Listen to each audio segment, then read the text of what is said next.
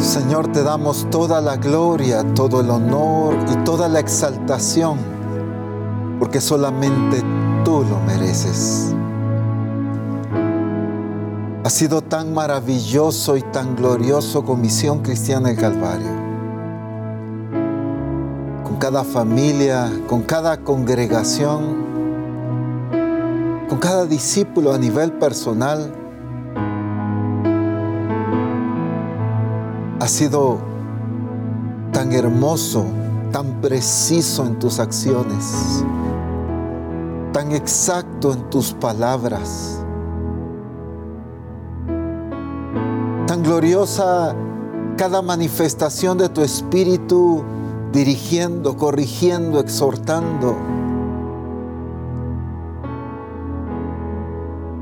Todo lo que has hecho ha sido maravilloso y tu nombre está siendo exaltado en medio de toda misión cristiana del Calvario. Porque todo lo que haces glorifica tu nombre. Y nosotros somos bendecidos por esa determinación y obra que tú estás haciendo en medio de nosotros.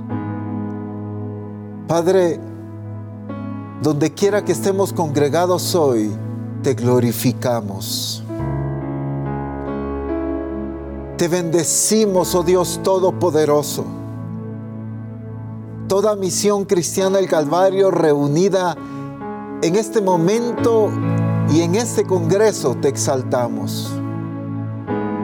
No importa el país donde estamos reunidos, no importa la ciudad, el pueblo, la aldea, la comunidad, te estamos exaltando y glorificando y confesamos que solamente Jesús es digno de toda gloria, de toda honra y de toda exaltación.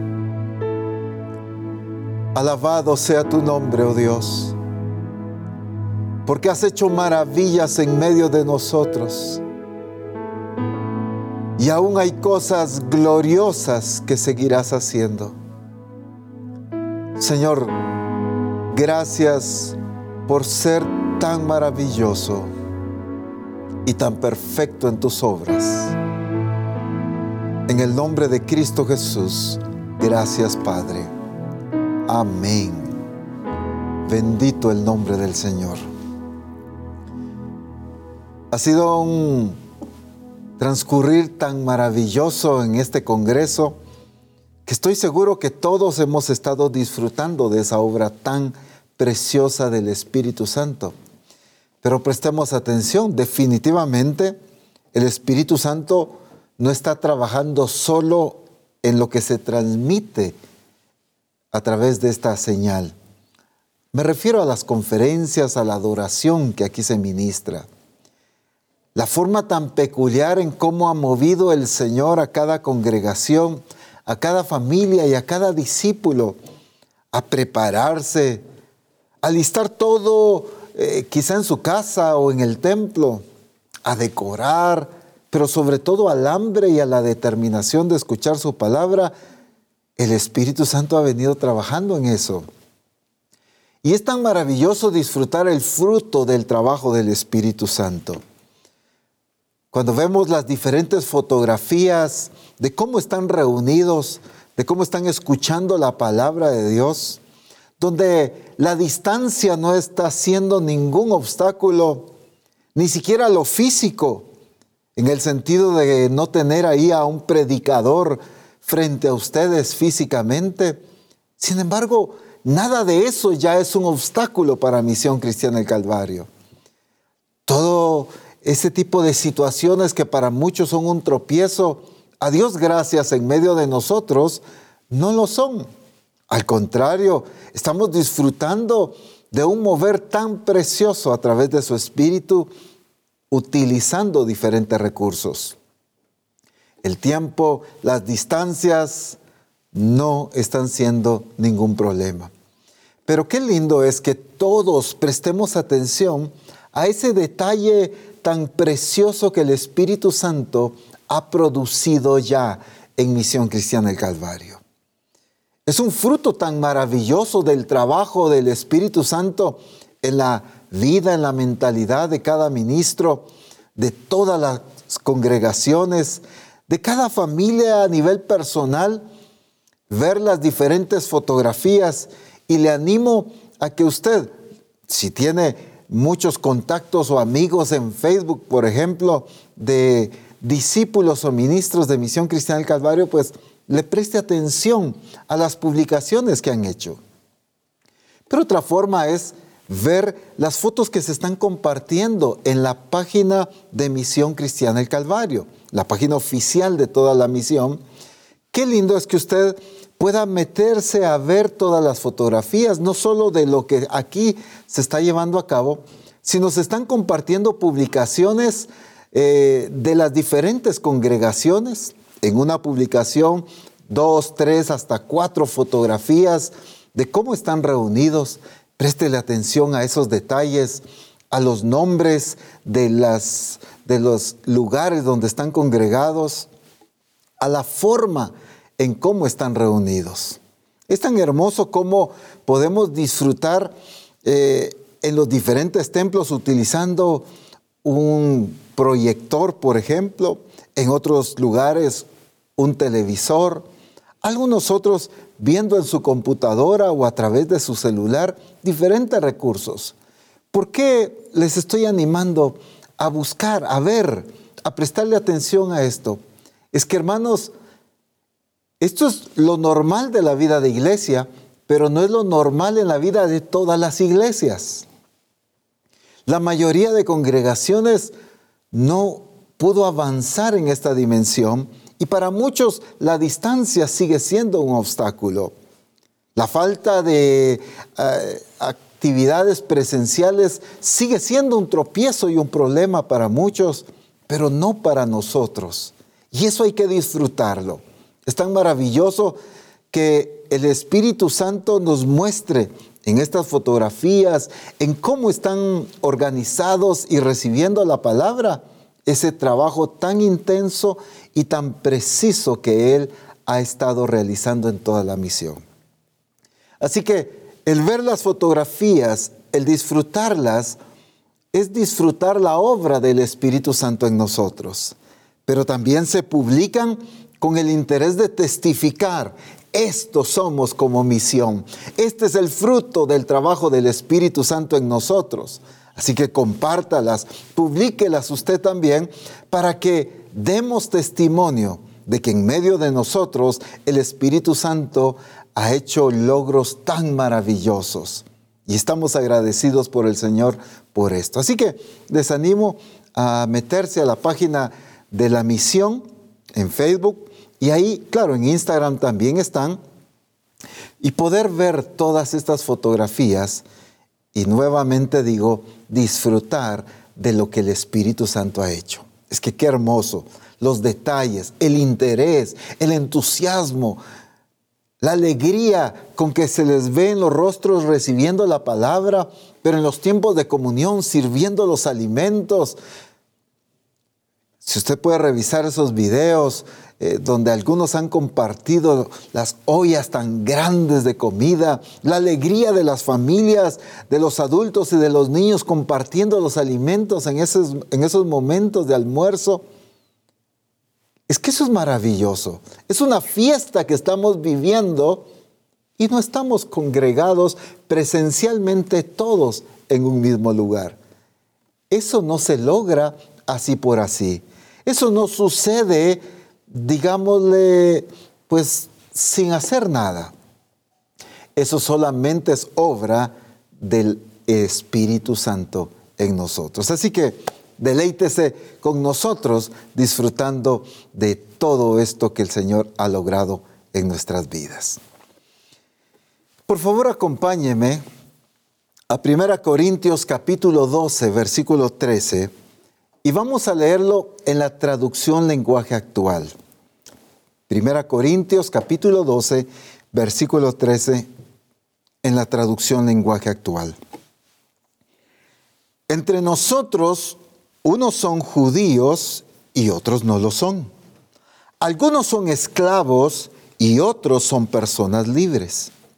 Pero todos fuimos bautizados por el mismo Espíritu Santo para formar una sola iglesia y un solo cuerpo. A cada uno de nosotros Dios nos dio el mismo Espíritu Santo. Resalto una parte importante aquí. Pero todos fuimos bautizados por el mismo Espíritu Santo. ¿Pero para qué? Prestémosle atención un momento ahí a las escrituras. Todos fuimos bautizados con el Espíritu Santo. ¿Pero para qué? ¿Cuál fue el objetivo? Para formar una sola iglesia y un solo cuerpo. Qué interesante es entender la realidad del objetivo del Padre al darnos su Espíritu Santo. Al ser bautizados, hemos entendido acerca del nacimiento de nuevo, es el bautismo en agua, pero la importancia del bautismo con el Espíritu Santo. Porque si alguien no nace del agua y del Espíritu, no puede entrar al reino de Dios. Hemos hablado de cuántas cosas es así, pero lastimosamente todavía seguimos viendo el bautismo con el Espíritu Santo como algo para experiencias momentáneas, emocionales o físicas incluso. Me refiero a caídas, temblores, eh, gritos, experiencias de ese tipo. Y cuando hablamos del bautismo con el Espíritu Santo, rápido pensamos en experiencias eh, eh, emocionales, gritos, expresiones físicas, saltos, temblores y muchas de esas cosas. Pero claramente la escritura nos resalta este énfasis y objetivo de ser bautizados con el Espíritu Santo. Todos fuimos bautizados, qué hermoso esto, por el mismo Espíritu Santo. Pero ese para formar una iglesia y un solo cuerpo. Dios en su gracia y en su, en su, misericordia a todos nos dio el mismo Espíritu Santo. Es importante entender esto porque pareciera ser, y digo pareciera porque no es la realidad, pero sí la expresión muchas veces de nosotros, pareciera ser como que a unos les dio un Espíritu Santo y a otros como que hubiera otro porque unos tienen una manifestación diferente, otros una vivencia diferente, otros un interés y hambre de Dios diferente, otros viven su vida de una manera tan diferente también. ¿Por qué hay tanta variedad? O sea, todo nos dio el mismo espíritu. Al habernos dado el mismo espíritu, el fruto debiese ser exactamente el mismo. Porque el fruto del espíritu es el mismo. O sea, me refiero a lo que va a producir en una persona, en otra, en otra. Es el mismo espíritu. Por lo tanto, va a producir amor, gozo, paz, mansedumbre, todo. Pero va a producir la vida de Cristo. Sin embargo, hoy en la iglesia vemos una diversidad de expresiones como que se nos hubiera dado diferentes espíritus. No fue así. Estoy diciendo cómo. La realidad es que Dios nos dio un mismo espíritu, pero nos dio un mismo espíritu con el objetivo de introducirnos y hacernos parte del cuerpo de Cristo. Para formar parte del cuerpo de Cristo. Y cuando hago énfasis en formar parte del cuerpo de Cristo, necesitamos entender que el Espíritu Santo nos introdujo a la vida de Cristo, pero entonces también el Espíritu Santo nos da la forma de Cristo. Porque en diferentes ocasiones he explicado el entendimiento acerca de la expresión del cuerpo que debe ser la misma de la cabeza. Al pensar en el cuerpo de un león, no podemos pensar de una manera diferente, sino que tenga la forma de león, pues.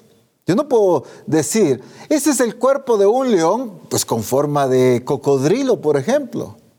No, no, es que el cuerpo de león tiene que tener la forma de león.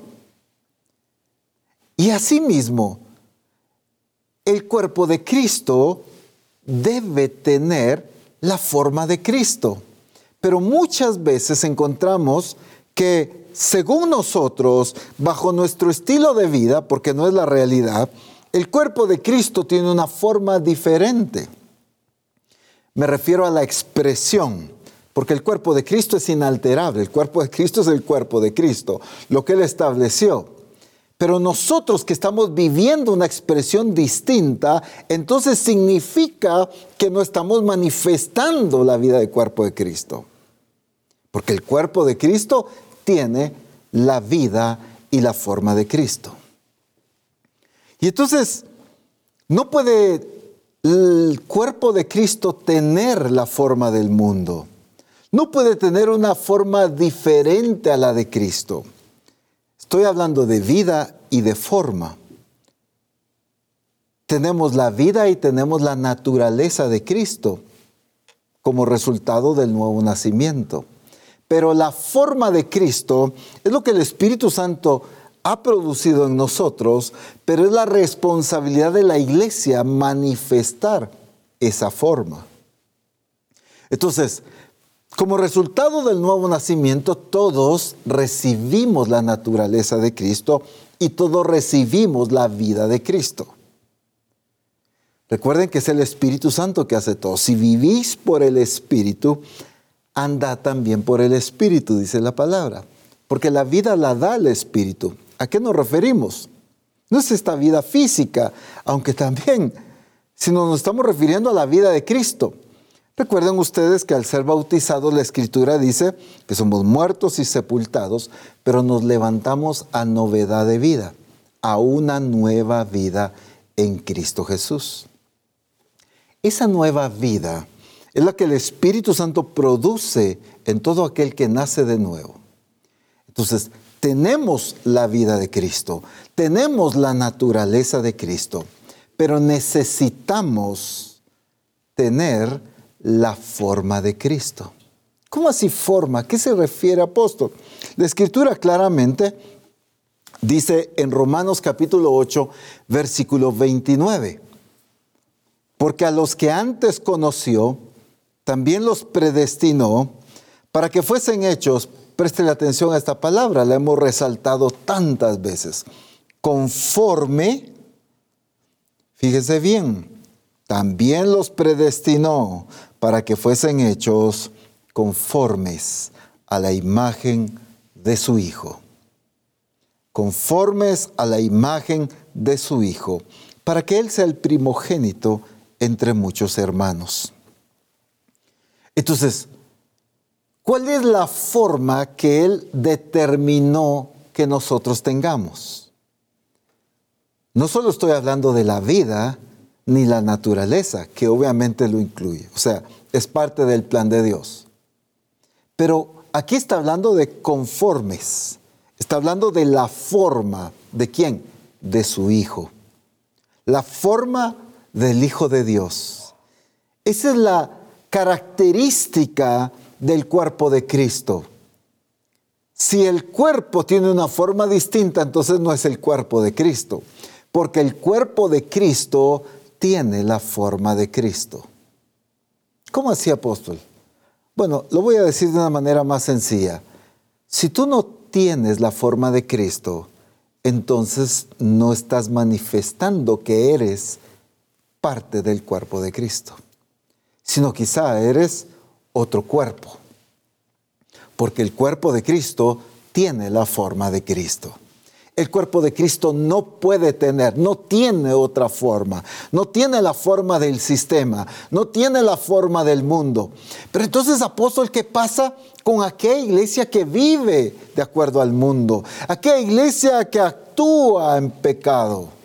Bueno, entonces no está manifestando la realidad de lo que fue llamada a ser, que es ser el cuerpo de Cristo, sino está manifestando una expresión distinta a la de Cristo, por lo tanto, no puede ser la expresión del cuerpo de Cristo, no puede ser la manifestación de Jesucristo. Es que el problema es que solo lo hemos visto de, una manera como, eh, no sé cómo decirlo, como muy natural el decir, bueno, pues yo soy un hijo de Dios, pero todavía no he sido tan transformado, así que sigo pecando, pero ya soy un hijo de Dios, ya soy eh, cuerpo de Cristo, eh, sigo haciendo mis actitudes fuera de la voluntad de Dios, sigo viviendo como vive el mundo, pero ya soy parte del cuerpo de Cristo. No, no es cierto. Porque el cuerpo de Cristo no tiene otra forma. El cuerpo de Cristo tiene una sola forma, la forma de Cristo. ¿Por qué estoy resaltando tanto esto? Porque en todo lo que el Espíritu Santo nos ha mostrado en este Congreso, Misión Cristiana del Calvario tiene que velar porque su forma sea la de Cristo. Somos responsables de estar velando y pendientes, viendo y observando nuestro estilo de vida, nuestra conducta, nuestras acciones y sobre todo nuestros frutos, si son la manifestación de Cristo o no. Si no, entonces algo malo está pasando. ¿Recuerdan ustedes aquellos que aseguraban que eran hijos de Dios?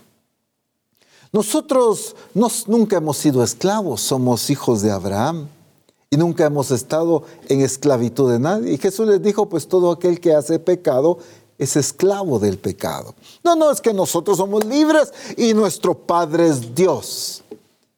Y entonces Jesús les dice, si vuestro Padre fuera Dios, las obras de Dios haríais, pero hacen las obras de vuestro Padre el diablo. Qué impresionante la declaración que Jesús les hace a ellos.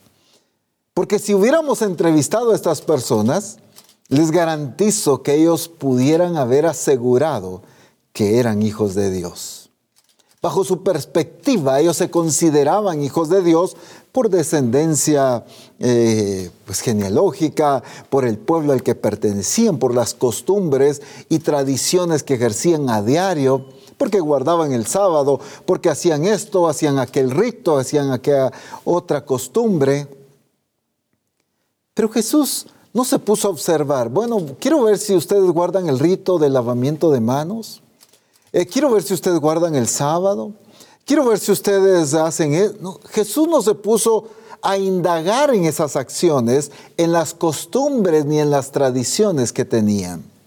Jesús observó el fruto de su vida y el fruto de sus acciones. Y entonces determinó cuál era su expresión. Ellos no estaban manifestando que le pertenecían a Dios, sino que le pertenecían al diablo. Qué tremenda enseñanza y qué desafío tan grande lo que el Espíritu Santo nos da a través de esa experiencia, porque como iglesia de Jesucristo, es cierto, hemos nacido de nuevo. Hemos sido salvos todos aquellos que hemos reconocido a Jesús como el Señor, aquellos que hemos confesado con nuestra boca que Jesús es el Señor y hemos creído en nuestro corazón que Dios le levantó de los muertos, que nos hemos bautizado en el orden correcto y hemos sido llenos del Espíritu. Entonces hemos nacido de nuevo. Hay una nueva naturaleza en nosotros y podemos entender la realidad que somos hijos de Dios. Pero muchas veces nos quedamos en esa realidad y no prestamos atención al fruto de nuestro diario vivir, a la realidad de nuestras expresiones y a la vida con la que actuamos. Y no nos hemos dado cuenta que la forma eh, quizá de mi familia, de mi matrimonio, la forma en que manejo mis finanzas, la forma en que vivo como estudiante, como trabajador, como empresario, no digamos como discípulo de Cristo, no tiene muchas veces la forma de Cristo. Ante el mundo, quizá pudiera ser considerado un tremendo empresario. Quizá ante el mundo pudiera tener todos los honores y reconocimientos por ser el mejor estudiante en la universidad o el mejor profesional. Pero quizá en el reino de Dios estoy manifestando una vida distinta a la naturaleza de Cristo. Y entonces no estoy revelando ese fruto de la vida de Jesucristo. Prestémosle atención entonces a nuestro diario vivir, al fruto de nuestras acciones. ¿Cómo pensamos? Si todavía hay limitación y escasez en mi manera de pensar, en mi manera de decidir y de actuar, significa que no tengo la forma de Cristo, porque Cristo no es escaso, no es limitado y no es tacaño. Si yo tengo una vida de tacañería, puedo llamarme hijo de Dios, puedo cantar coritos y levantar mis manos, pero no tengo la forma de Cristo. Espero estarme dando a entender. Porque quizá tengo una mentalidad limitada, una mentalidad religiosa. Si todavía sigo atrapado en aspectos de religiosidad, entonces no tengo la forma de Cristo. A Cristo lo rodeó la religiosidad.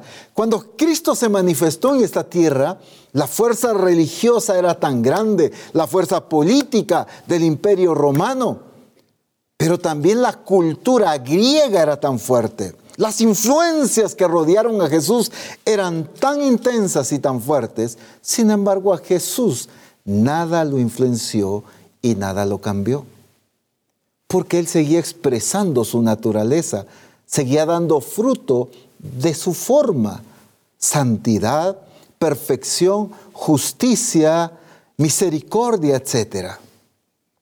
Entonces, ¿cuál es la forma que la iglesia está manifestando y evidenciando el día de hoy?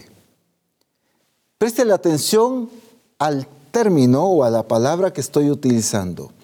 ¿Cuál es la forma que la iglesia está manifestando hoy? No cuáles son las costumbres, ni cuáles son las tradiciones, ni cuáles son eh, o cuál es el activismo que la iglesia está manifestando. Porque a veces lo que observamos es el activismo, las tradiciones o las costumbres, pero no prestamos atención a la forma en que nos estamos manifestando. La forma en que vivimos y nos manifestamos debe ser la forma de Cristo. Porque ese es el plan y la determinación del Padre para que sean conformados a la imagen de su Hijo. Para que sean conformes a la imagen de su Hijo, con la misma forma de su Hijo. La naturaleza es algo real, genuino, al experimentar el nuevo nacimiento.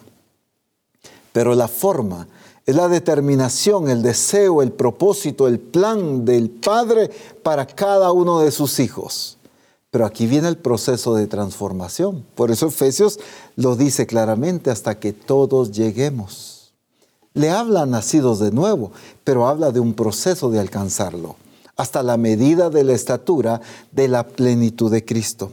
Hasta que todos lleguemos, dice, a un varón perfecto. O sea, a manifestar la perfección de Cristo en nosotros. Significa entonces que ya fue dada la naturaleza, pero aún falta alcanzar y expresar la forma de Cristo. Eso es lo que tenemos que observar. Siervos y siervas de Dios, pastores de misión cristiana del Calvario, discipuladores en toda la misión Prestémosle atención a la iglesia, a los discípulos, a los grupos, a toda la congregación. Si está teniendo la forma de Cristo o solo se quedó limitado, y al decir limitado no es que esté rebajando, sino que no siguió el proceso, se quedó limitado al haber obtenido la naturaleza de Cristo. Que quede claro que no estoy minimizando eso, sencillamente estoy hablando que hay un proceso alcanzó la naturaleza de Cristo al haber nacido de nuevo. Y muchos nos enfatizamos, ya nació de nuevo, ya se bautizó y ahí andamos queriendo bautizar a todos. Ya, ya se bautizaron. Uh, asunto arreglado, concluimos todo. Estamos contentos porque bautizamos a todo mundo. Ya tienen la naturaleza de Cristo. Pero tienen la forma de Cristo. Es que ahí es donde viene la importancia de un proceso discipulador correcto. Desde el pastor, los discipuladores y toda la iglesia, porque al final todos somos responsables de discipular, de enseñarnos, de corregirnos, de alimentarnos unos a otros. Hasta que Cristo sea formado en vosotros para presentar a todo hombre perfecto en Cristo Jesús. Préstele atención a estas expresiones y estas verdades. Habla de objetivos definidos, de una manifestación plena de la forma de Cristo en su iglesia. Entonces observemos esto. Necesito que quede bien claro en nuestro entendimiento. Una cosa es haber recibido claro, por gracia y misericordia y todo lo que ya sabemos, la naturaleza de Cristo y la vida de Cristo. Eso es algo tan glorioso y tan hermoso. Pero otra cosa muy distinta es que estemos manifestando y expresando la forma de Cristo, conformados a la, imagen de su Hijo, para que sean conformes a la imagen de su Hijo.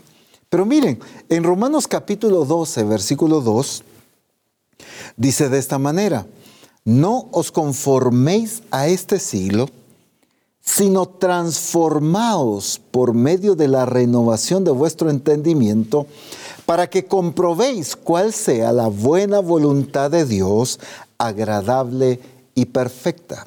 Prestemos la atención a la primera parte. No os conforméis a este siglo, si revisamos el texto que leímos anteriormente, Romanos 8:29, habla de la forma del Hijo de Dios. Pero aquí en el 12.2 habla de la forma de este siglo, o sea, la forma de este mundo. Fíjense bien, ¿a quién le está hablando? Le está hablando a la iglesia en Roma, nacidos de nuevo, con la naturaleza de Cristo pero con la forma de este siglo, con la forma del mundo.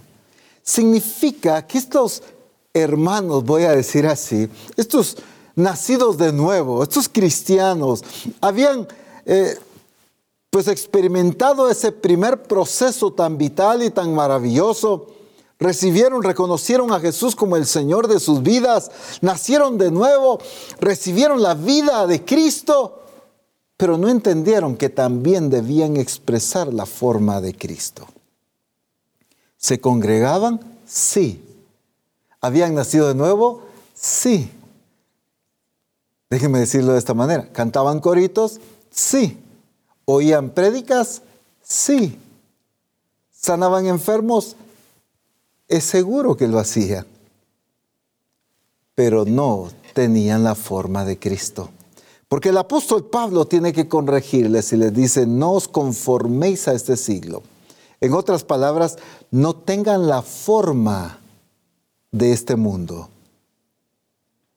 No se adapten al mundo. No se envuelvan en el estilo de vida del mundo. Cuando el apóstol Pablo también corrige a la iglesia en Éfeso, les dice que ya no anden como los otros gentiles. Está hablando a la iglesia. En otras palabras, le está diciendo, no se comporten como los otros gentiles, no tengan la forma de actuar, de vivir y de pensar de ellos. Porque al igual que en Roma, la iglesia de Éfeso tenía el Espíritu Santo, eran nacidos de nuevo, pero estaban teniendo una forma diferente. No andéis como los otros gentiles que andan en la vanidad de su mente, teniendo el entendimiento entenebrecido, y oiga esto, ajenos a la vida de Dios. Porque todo aquel que tiene la forma de este mundo es ajeno a la vida de Dios. Solo el que tiene la forma de Cristo es el que encaja perfectamente con la vida de Dios. Nadie con la forma del mundo puede encajar con la vida de Dios. Es ajeno, no pertenece, no encaja, no concuerda con la vida de Dios todo aquel que tiene una forma parecida al mundo. El problema de esto es que si nos damos cuenta, el mundo, como ya se nos habló, el mundo está diseñado, el sistema del mundo está diseñado para influenciar, para contagiar y para decirle a todas las personas qué es lo correcto y qué es lo incorrecto, cómo deben vivir, qué deben aprobar y qué deben desaprobar. Hace sentir mal, decíamos ayer, a todos aquellos que no concuerdan con sus criterios. El sistema del mundo está diseñado para influenciar. Hoy en día el sistema del mundo te dice todo. Cómo debes vivir, cómo debes comportarte, cómo debes vestirte, cómo debes alimentarte, cómo debes ser en tu matrimonio, cómo, cómo debes ser en cuanto a tu criterio al sexo, cómo debes ser en todo sentido. El sistema del mundo está diseñado para decirle al ser humano qué debe pensar y cómo debe vivir.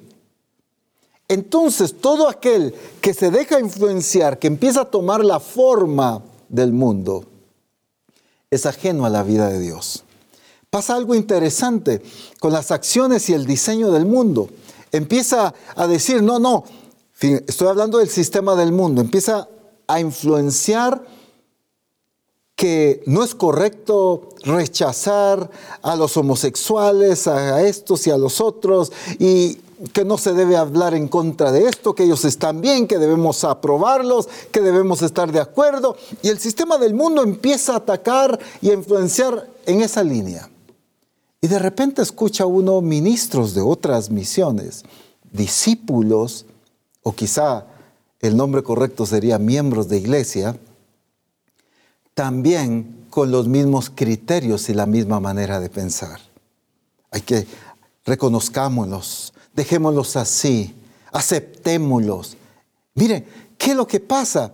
El sistema del mundo ha influenciado de tal manera a las iglesias que hoy las iglesias están más enfocadas en el show que en la pureza y en la santidad de Jesucristo.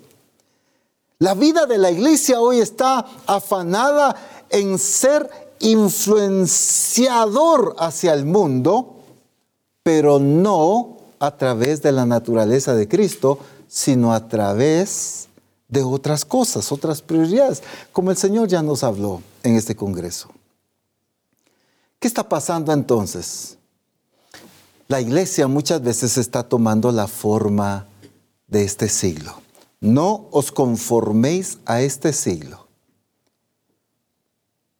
Es necesario la transformación de nuestro entendimiento para poder entender y comprobar, disfrutar la voluntad de Dios como es en su realidad, buena, agradable y perfecta. Pero solo quien tiene la forma de Cristo lo puede comprobar. Quien tiene la forma de este siglo del mundo no lo puede disfrutar. Porque la carne no puede entender las cosas del Espíritu.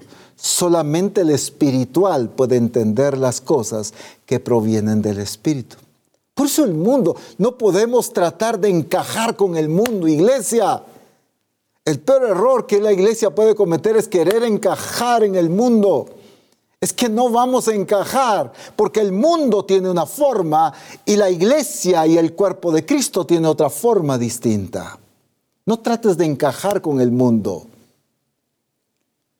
llevemos al mundo al conocimiento de la verdad y de Jesucristo.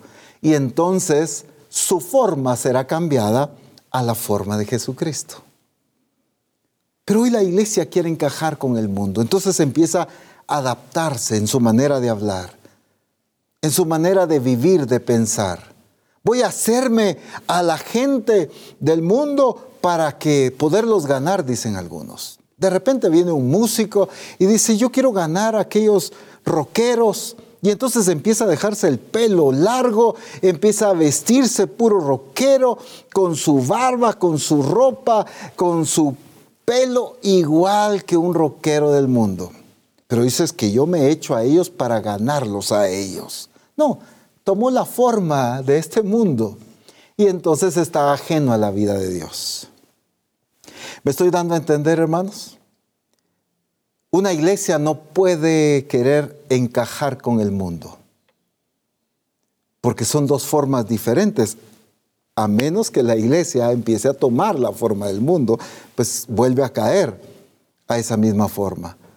Pero el diseño, el plan, por eso dice, para que sean conformes a la imagen de su Hijo. El plan de Dios es que su cuerpo tenga su forma, la forma de su Hijo. Entendiendo claramente que el mundo tiene una forma distinta. Por eso dice, no os conforméis a este siglo. Porque si algo tenemos que entender es que la forma define propósito pero también define función. La forma de algo define propósito y define función. Por un momentito, observe su mano. Todos los que están escuchando, observen su mano. Presten atención a la forma de su mano.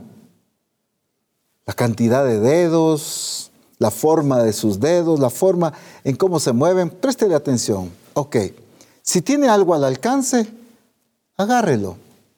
Yo estoy tomando este vaso. La mano tiene una forma para cumplir una función. Porque la forma define la función y el propósito. No puedo estar usando la mano para otro propósito diferente, porque la mano tiene una función y un propósito. ¿Pero qué lo define?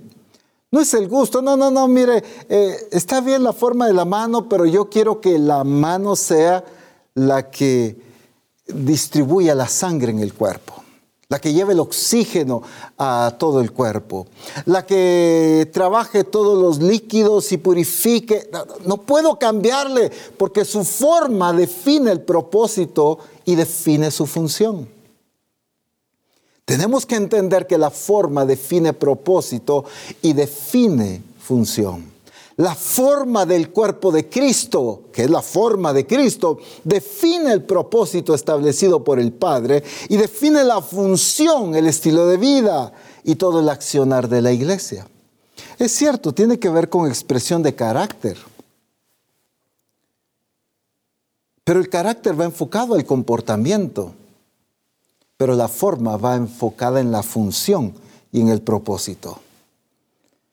Y hablamos de la plenitud de Cristo visualizando, aunque claro lo incluye, es una parte vital, pero pensamos solamente en el carácter. Yo antes gritaba, ahora ya no grito. Antes era tan malhumorado y contestón, ahora ya no lo soy. Hablamos de carácter y por supuesto que lo incluye. Pero la forma no está hablando solamente de carácter, porque carácter tiene que ver con el comportamiento. Y claro, tenemos que tener el carácter de Cristo, por supuesto. Pero cuando hablamos de forma, estamos hablando de función. La mano tiene una forma para cumplir una función. La cumple. ¿Por qué el corazón no está tomando el vaso? ¿Por qué los pulmones o los riñones no están tomando el vaso? Porque no tienen la forma para cumplir esa función. Su forma, hablando de otras partes del cuerpo, cumplen su propia función. Entonces es tan perfecto. Con este entendimiento va a ser indispensable que escudriñemos todo lo que la Escritura habla del cuerpo de Cristo cómo describe cada parte del cuerpo y cómo cada miembro, en particular, hablando de su forma, hablando de su responsabilidad y trabajo, cumple su función, pero cómo cada miembro del cuerpo también depende de los demás y aunque son muchos miembros, forman un solo cuerpo. Entonces, es hermoso el diseño de Dios Pero es importante entender que la forma define propósito y define función. Nos hemos enfatizado en tener un estilo de vida de congregación, pero no un estilo de vida de manifestación del cuerpo de Cristo.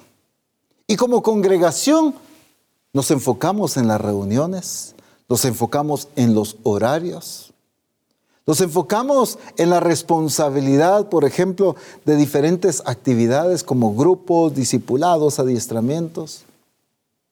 Y hay muchos que todavía consideran fiel a alguien que no se pierde un discipulado o un adiestramiento. Y consideran a alguien carnal porque faltó un adiestramiento o un discipulado quizá.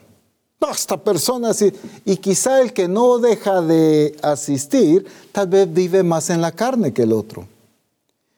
Porque no estamos midiendo la forma, estamos midiendo las acciones. Porque nuestra mentalidad ha sido la de congregación, pero no la de cuerpo de Cristo.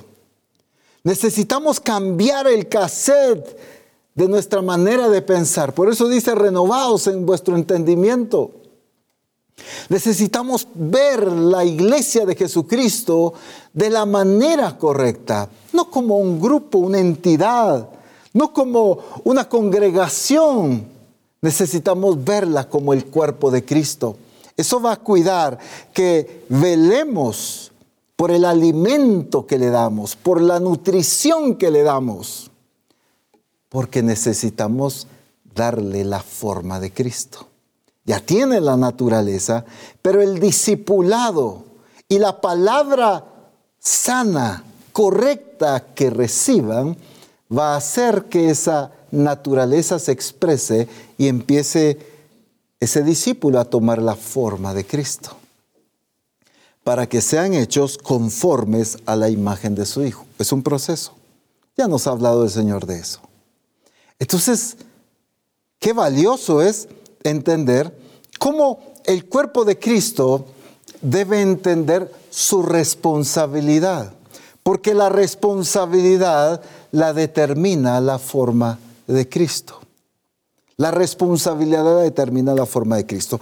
Déjenme poner un ejemplo, basándome en el entendimiento de que la verdadera realización de la iglesia está solamente en hacer lo que fue diseñada para hacer.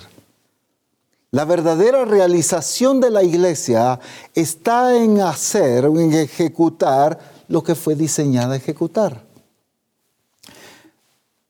Permítanme poner un ejemplo, quizás suene absurdo, pero el objetivo es darme a entender con esto. Ya que en varias ocasiones se ha puesto el ejemplo de la cafetera, algo está hablando el Señor, y el que tenga oídos para oír, oiga, no, no es cierto, estoy bromeando. Eh, si nosotros pensamos, ustedes saben que me gusta bromear con este tema del café. Si nosotros pensamos en una cafetera, por ejemplo, la cafetera tiene un diseño, una forma, tiene características, fue diseñada para un propósito. Usted puede utilizar la cafetera para sostener la puerta de la sala en su casa, la puerta del templo incluso.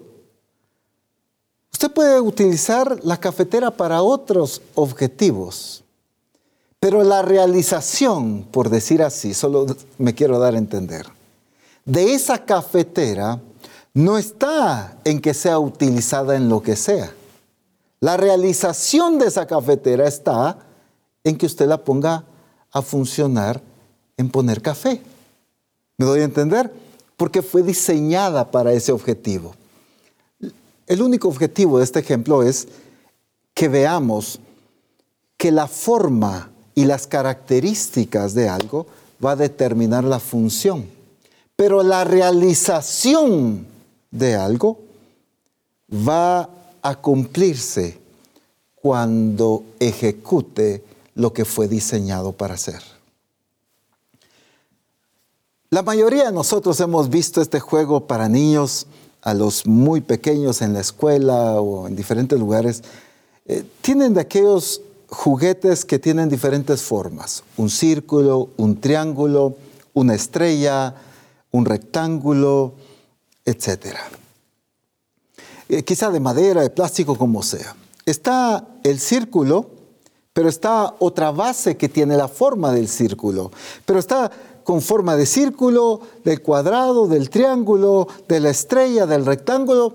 Y el niño toma quizá el triángulo en su mano y empieza a querer meterlo en la forma redonda, en el círculo. Tiene el triángulo en su mano y está intentando ponerlo en la forma que tiene un círculo.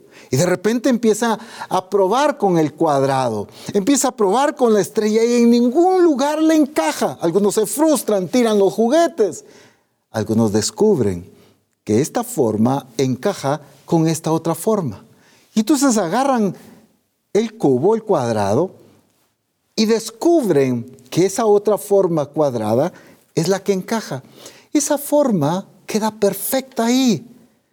No costó, fue tan natural, fue tan fácil ponerla con lo que tiene la misma forma. Pero qué frustrante es tratar de meter la estrella en el cuadrado, el triángulo en la forma redonda. Usted va a tener que agarrar serrucho, va a tener que agarrar martillo para poderla meter. Quizás pueda haber frustración. ¿Por qué esta forma no casa aquí? Yo aquí quiero meterle, yo quiero que funcione, pero no va a funcionar porque no tiene la misma forma. ¿Por qué estoy poniendo este ejemplo? Porque en la vida de la iglesia han habido muchos, al, hablar de, de una manera individual, pero han habido muchas iglesias también en que han terminado frustrados en el ministerio, frustrados en su vida en el Señor. Pero déjenme decirles por qué han estado frustrados. Porque han querido vivir una vida que no pertenece a la forma que les fue dada. La única vida que a usted le corresponde vivir es la que encaja con la forma que le fue dada. Y esa forma es la vida de Cristo. Significa que una iglesia nacida de nuevo, con la forma de Cristo, jamás se va a sentir como pez en el agua haciendo otras cosas que no sea glorificar al Padre. ¿Por qué nos sentimos tan cómodos cuando no servimos a Dios? ¿Por qué un discípulo de Cristo se siente sin ninguna presión, tan natural cuando anda metido en cosas del mundo, porque no tiene la forma de Cristo. Y por lo tanto, no está actuando ni viviendo de acuerdo a ese propósito y a ese objetivo. Por eso es importante, siervos y siervas de Dios, discipuladores, que a través de la palabra correcta, a través del discipulado correcto, Llevemos a Misión Cristiana del Calvario a tener la forma de Cristo. Para que si alguien está haciendo algo o intente hacer algo fuera de la voluntad de Dios, no se sienta cómodo. Y le pasó algo tan peculiar a aquel profeta. Usted lo sabe muy bien. Estaba frustrado porque el pueblo de Israel no creía sus palabras y todo lo rechazaba.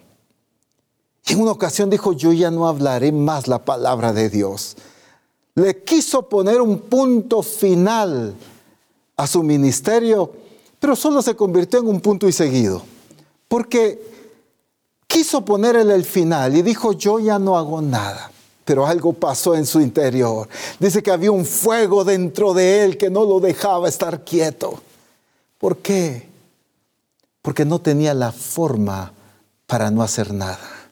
No tenía la forma para negársele a Dios. No tenía la forma para hacer su propia voluntad. Tenía la forma para obedecer el propósito del Padre. Si tú te sientes cómodo no sirviendo a Dios, preocúpate. Si tú te sientes cómodo, alejado de Dios, debes preocuparte. Porque significa que aunque hayas nacido de nuevo, no tienes la forma de Cristo. Porque todo aquel que tiene la forma de Cristo no se sentirá cómodo hasta que no encaje en el plan y en el propósito de Dios. Qué rico es disfrutar y hacer aquello que fuimos creados para hacer, servir a Dios. No hay nada mejor que glorificar y servir a Dios. Pero hoy la mayoría de la iglesia disfruta tanto hacer otras cosas, menos servir a Dios. Algo está pasando.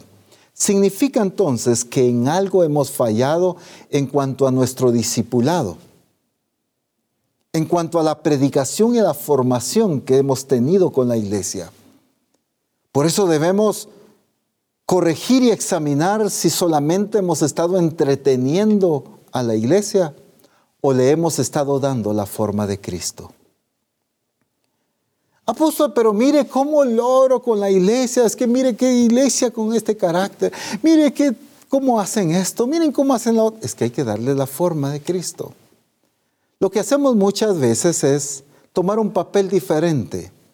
En lugar de a través de la palabra y del discipulado darle la forma de Cristo, lo único que hacemos es empezar a regañar a la iglesia. Nadie tiene la tarea de regañar y de maltratar a la iglesia. La tarea que tenemos es darle la forma de Cristo a través de la palabra a través del discipulado, de la exhortación. Es que la escritura dice que es inspirada por Dios y útil para redarguir, para instruir en justicia, para corregir incluso. Miren, cuántas cosas maravillosas. Entonces ese es el recurso. El recurso no es la regañada. El recurso no es el insulto ni el maltrato. El recurso es la palabra de Dios. Si usted ve en su vida una forma distinta a la de Cristo, vea en la palabra la forma de Cristo. Si usted ve en la congregación una forma de actuar, de pensar, de desenvolverse diferente a la de Cristo, pues vaya a la palabra y aliméntelos con la vida de Cristo revelada en la palabra. Corrija con la palabra no con el hígado, no con el estómago.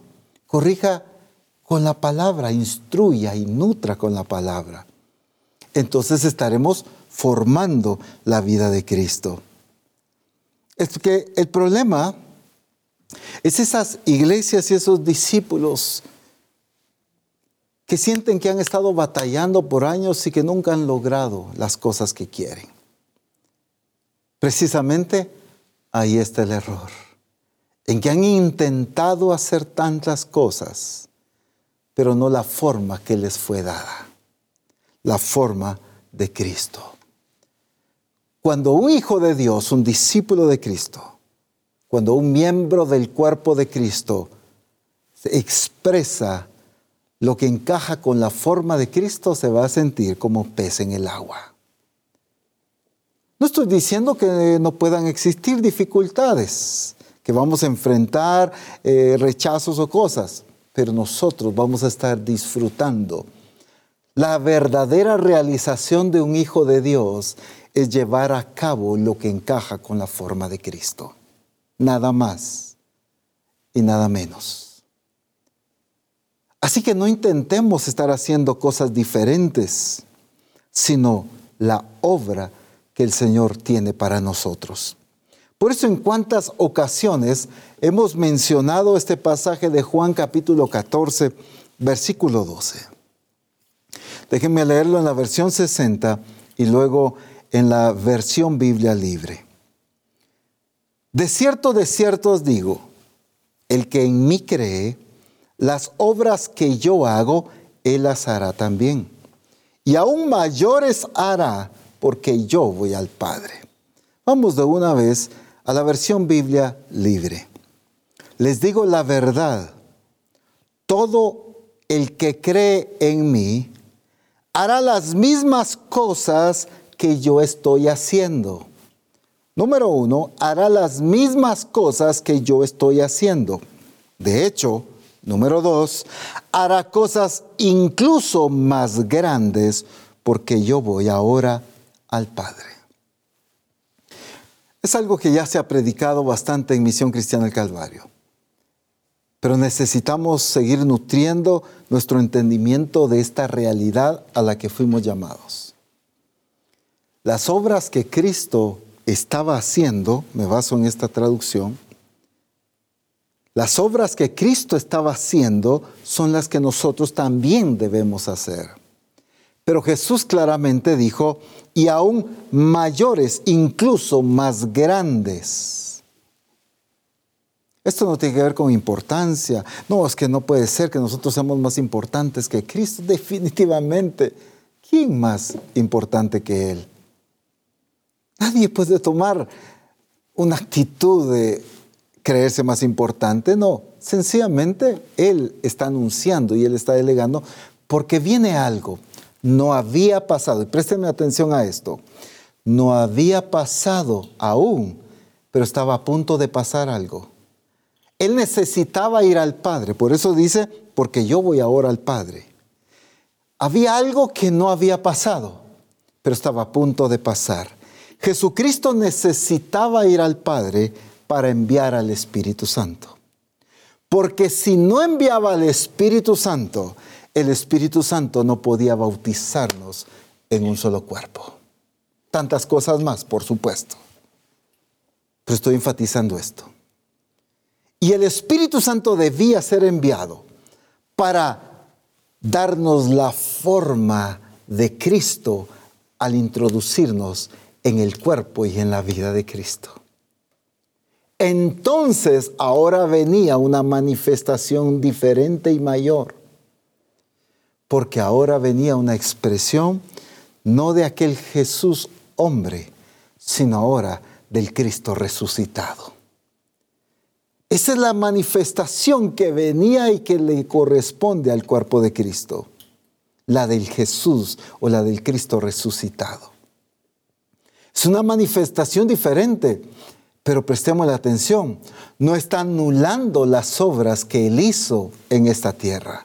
Por eso claramente dice, lo que yo estoy haciendo ahorita, ustedes lo van a hacer también.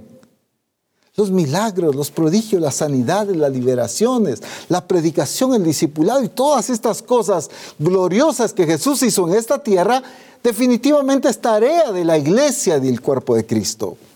Pero aquí viene algo maravilloso aún cosas mayores son las que nos corresponde hacer. Pero apóstol, explique, ¿qué, ¿qué significa eso de cosas mayores? Miren, entendamos algo. No existe ningún precedente de estas cosas mayores. Así que sería inútil pretender poner un ejemplo. Espero estarme dando a entender. No puedo decir, así como pasó, porque no ha pasado.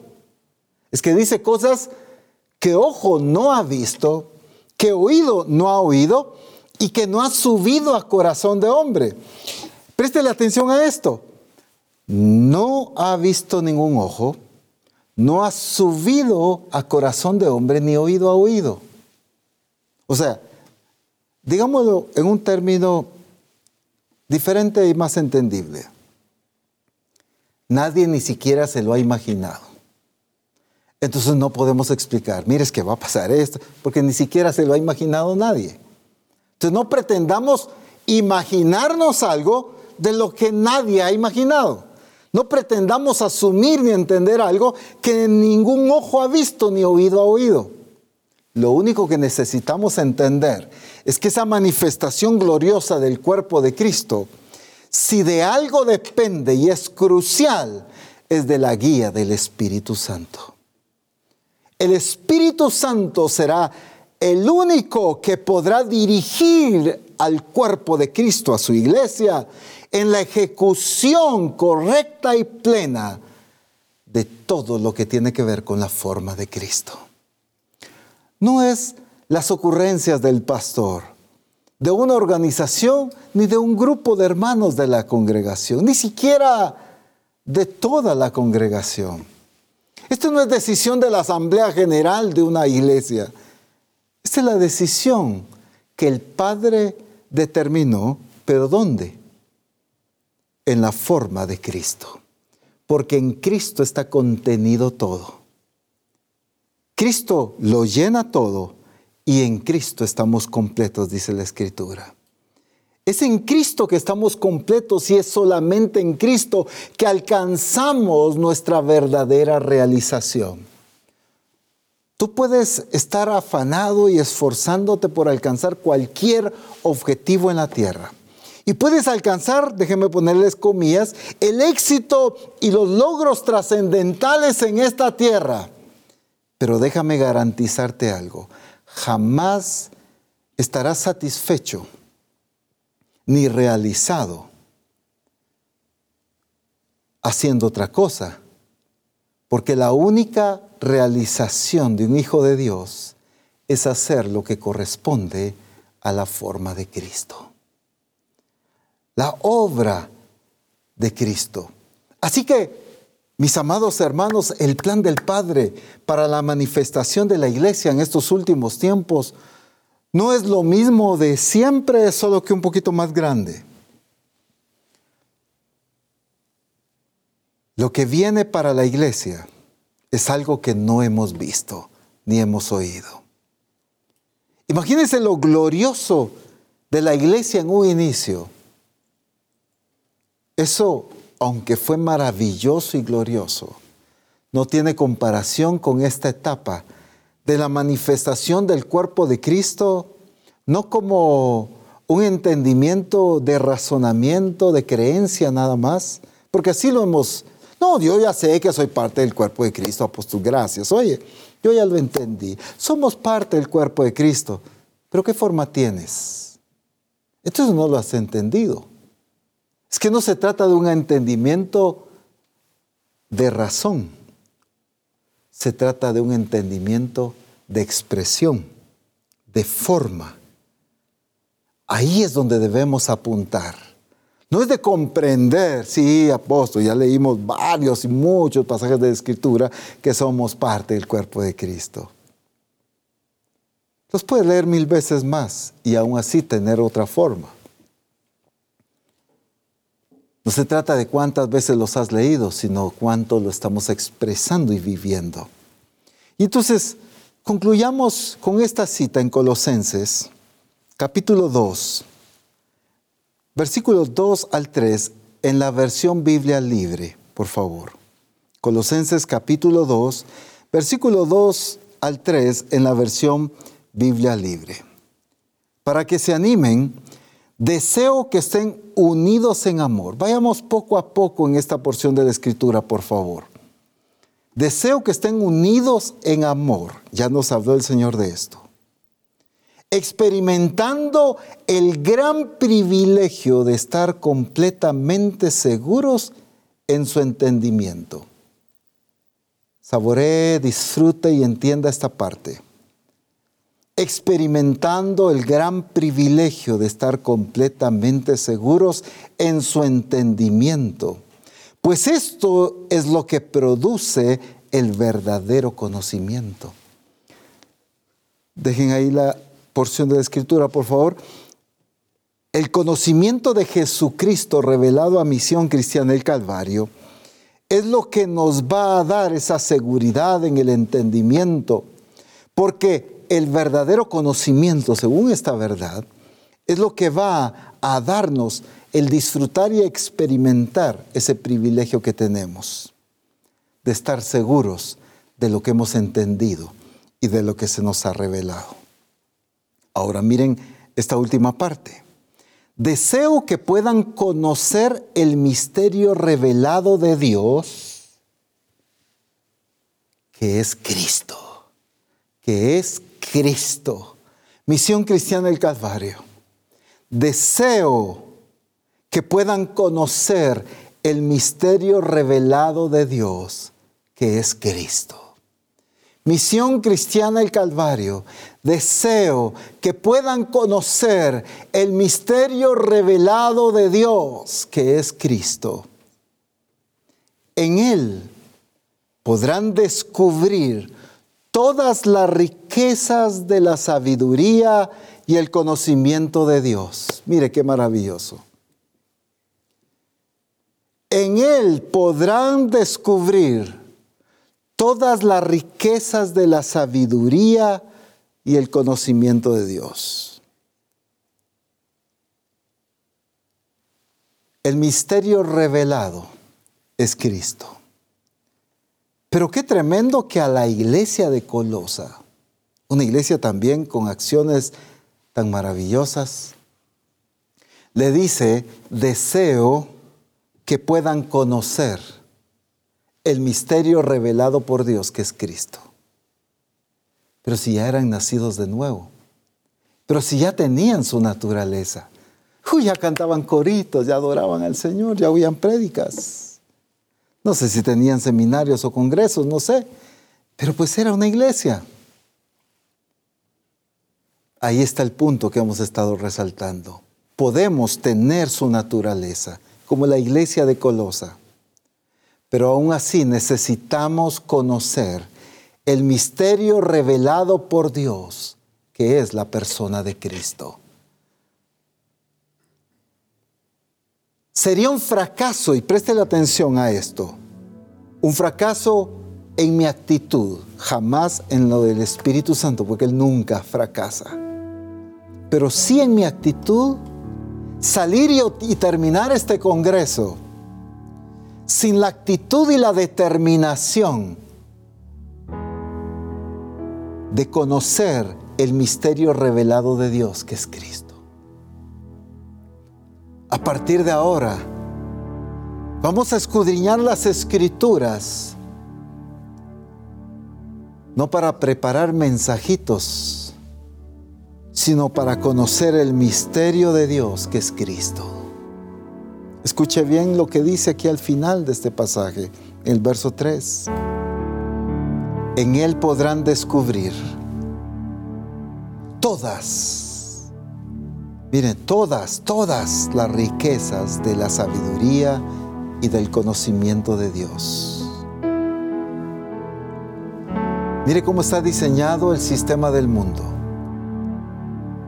En que si no estudias y te preparas de acuerdo a lo que el sistema establece, entonces no sirves para nada.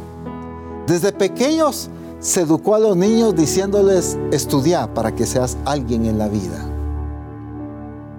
Qué error tan grande. Porque el sistema nos ha enseñado que un título me hace alguien en la vida. Un diploma, un reconocimiento me hace alguien en la vida. Que el verdadero conocimiento lo van a lograr en la escuela, en la universidad, en la carrera que haya seguido. Y preste atención, usted sabe que no estamos en contra de estudiar, por supuesto. Jamás hemos predicado en contra de estudiar ni nada de eso. Pero sí entendamos la realidad del sistema a la vida del reino. Porque el sistema te lleva a que si no estudias no sirves para nada. Pero yo encuentro en la escritura que la verdadera sabiduría y el conocimiento se encuentran en Jesucristo. Cuando buscas conocer a Cristo, adquieres la sabiduría. Cuando buscas conocer a Jesucristo, obtienes el conocimiento. Ustedes saben muy bien el ejemplo de aquellos que la gente decía, pero ¿cómo les oímos hablar de esta manera si son hombres sin letras y del vulgo? Pero hablaban tan bien, tan desenvueltos, las expresiones, el mensaje tan acertado, con tanto conocimiento, pero si no habían estudiado.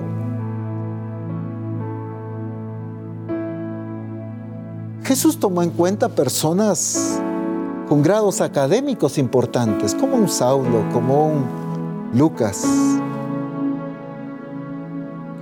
pero también como un Pedro y un Juan, que eran hombres sin letras y del vulgo.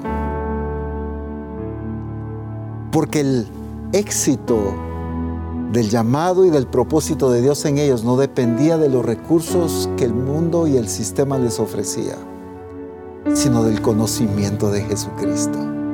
Conocieron a Jesucristo, conocieron la sabiduría. Conocieron a Jesucristo, obtuvieron el conocimiento. Porque la verdad, la sabiduría y el conocimiento correcto están en la persona de Cristo. Lo que el mundo ofrece será la imitación de la sabiduría y de conocimiento. La realidad está escondido en Cristo. Y es interesante ese término. En esta traducción dice podrán descubrir. En la versión 60 dice están escondidas en Cristo. Es interesante porque entonces tenemos la tarea de descubrir, de encontrar, de adquirir. No es de recibir, no es quedarnos de brazos cruzados y esperar que venga la sabiduría y el conocimiento. Es conocer a Cristo, es conocer y entender su forma para que nosotros nos expresemos en esa misma forma. De la iglesia de Cristo se levantará la gente más sabia de esta tierra. Y la gente con el mayor y mejor conocimiento en cualquier ciencia y en cualquier cosa que se necesite. No porque estudiaron en las mejores y mayores universidades del mundo necesariamente, sino porque conocieron a Jesucristo y obtuvieron la sabiduría y el conocimiento de Dios. Porque en Él está encerrada esa sabiduría y ese conocimiento.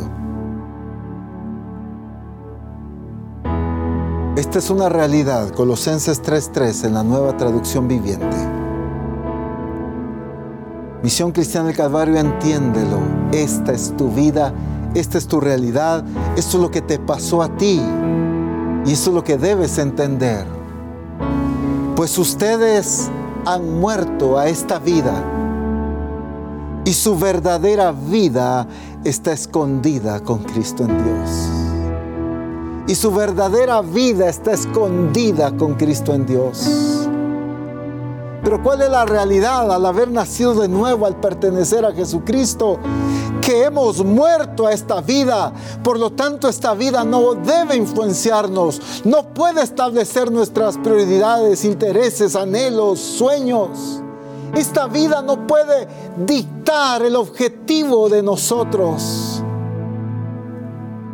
Porque la verdadera vida está escondida con Cristo en Dios. Levántate, si estás sentado aún, ponte en pie. Y bendigamos y exaltemos al Señor con este coro. Y glorifiquemos su nombre. Porque hemos muerto a esta vida.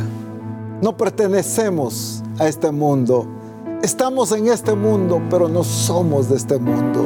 Nuestra ciudadanía está en los cielos. Le pertenecemos a Jesucristo, no al sistema, no a las realidades del mundo y del sistema, no a sus verdades, según Él, sino a la verdad que es Jesucristo. Ahí es donde tú y yo pertenecemos. Por eso apuntemos a la manifestación gloriosa de la vida de Jesucristo, pero también de la forma de Cristo. Es que es esa forma de Cristo que debe ser manifestada en su cuerpo para revelar la voluntad del Padre. No puede ser una forma distinta. No hay opciones. Hay una sola forma. Hay un solo camino y una sola verdad. Que salgamos apasionados por conocer a Jesucristo. Tenemos su naturaleza y bendigamos a Dios por eso. Pero en el buen sentido, corramos con determinación por obtener y expresar su forma también. En el nombre glorioso de Cristo. Adoremos al Señor ahí. Bendigamos su nombre en tu regir. Todo se transforma, recto y fiel. Es tu proceder, Rey de las naciones, Todas las naciones se postran ante ti.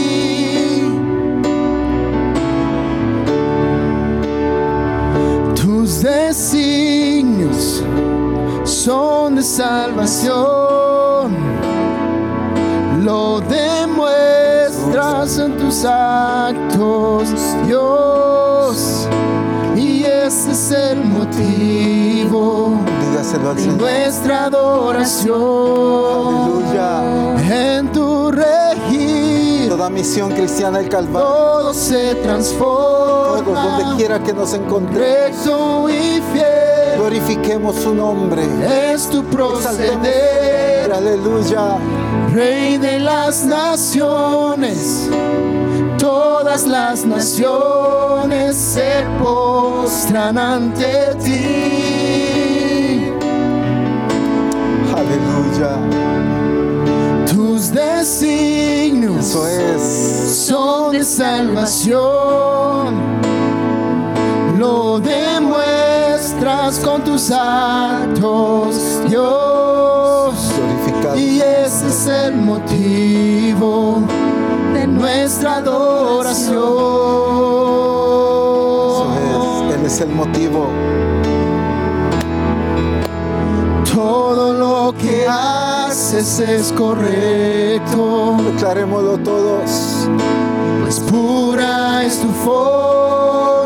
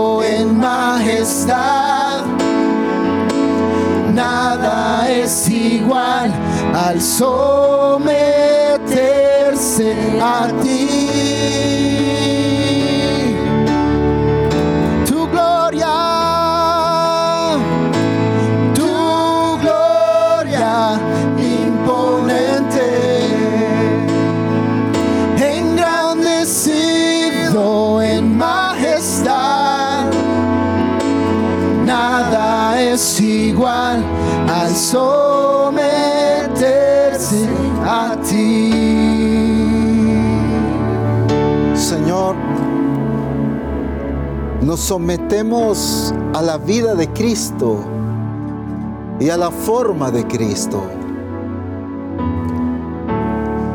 No nos sometemos al sistema del mundo porque no es nuestra forma. Tampoco nos sometemos a la religiosidad. No nos sometemos al diseño humano nos sometemos a la vida misma de Jesucristo, a su naturaleza, a su expresión y a su forma en toda su plenitud. En el nombre glorioso de nuestro Señor Jesucristo, alabado y glorificado seas por los siglos de los siglos. Amén. Bendito el nombre de Jesús.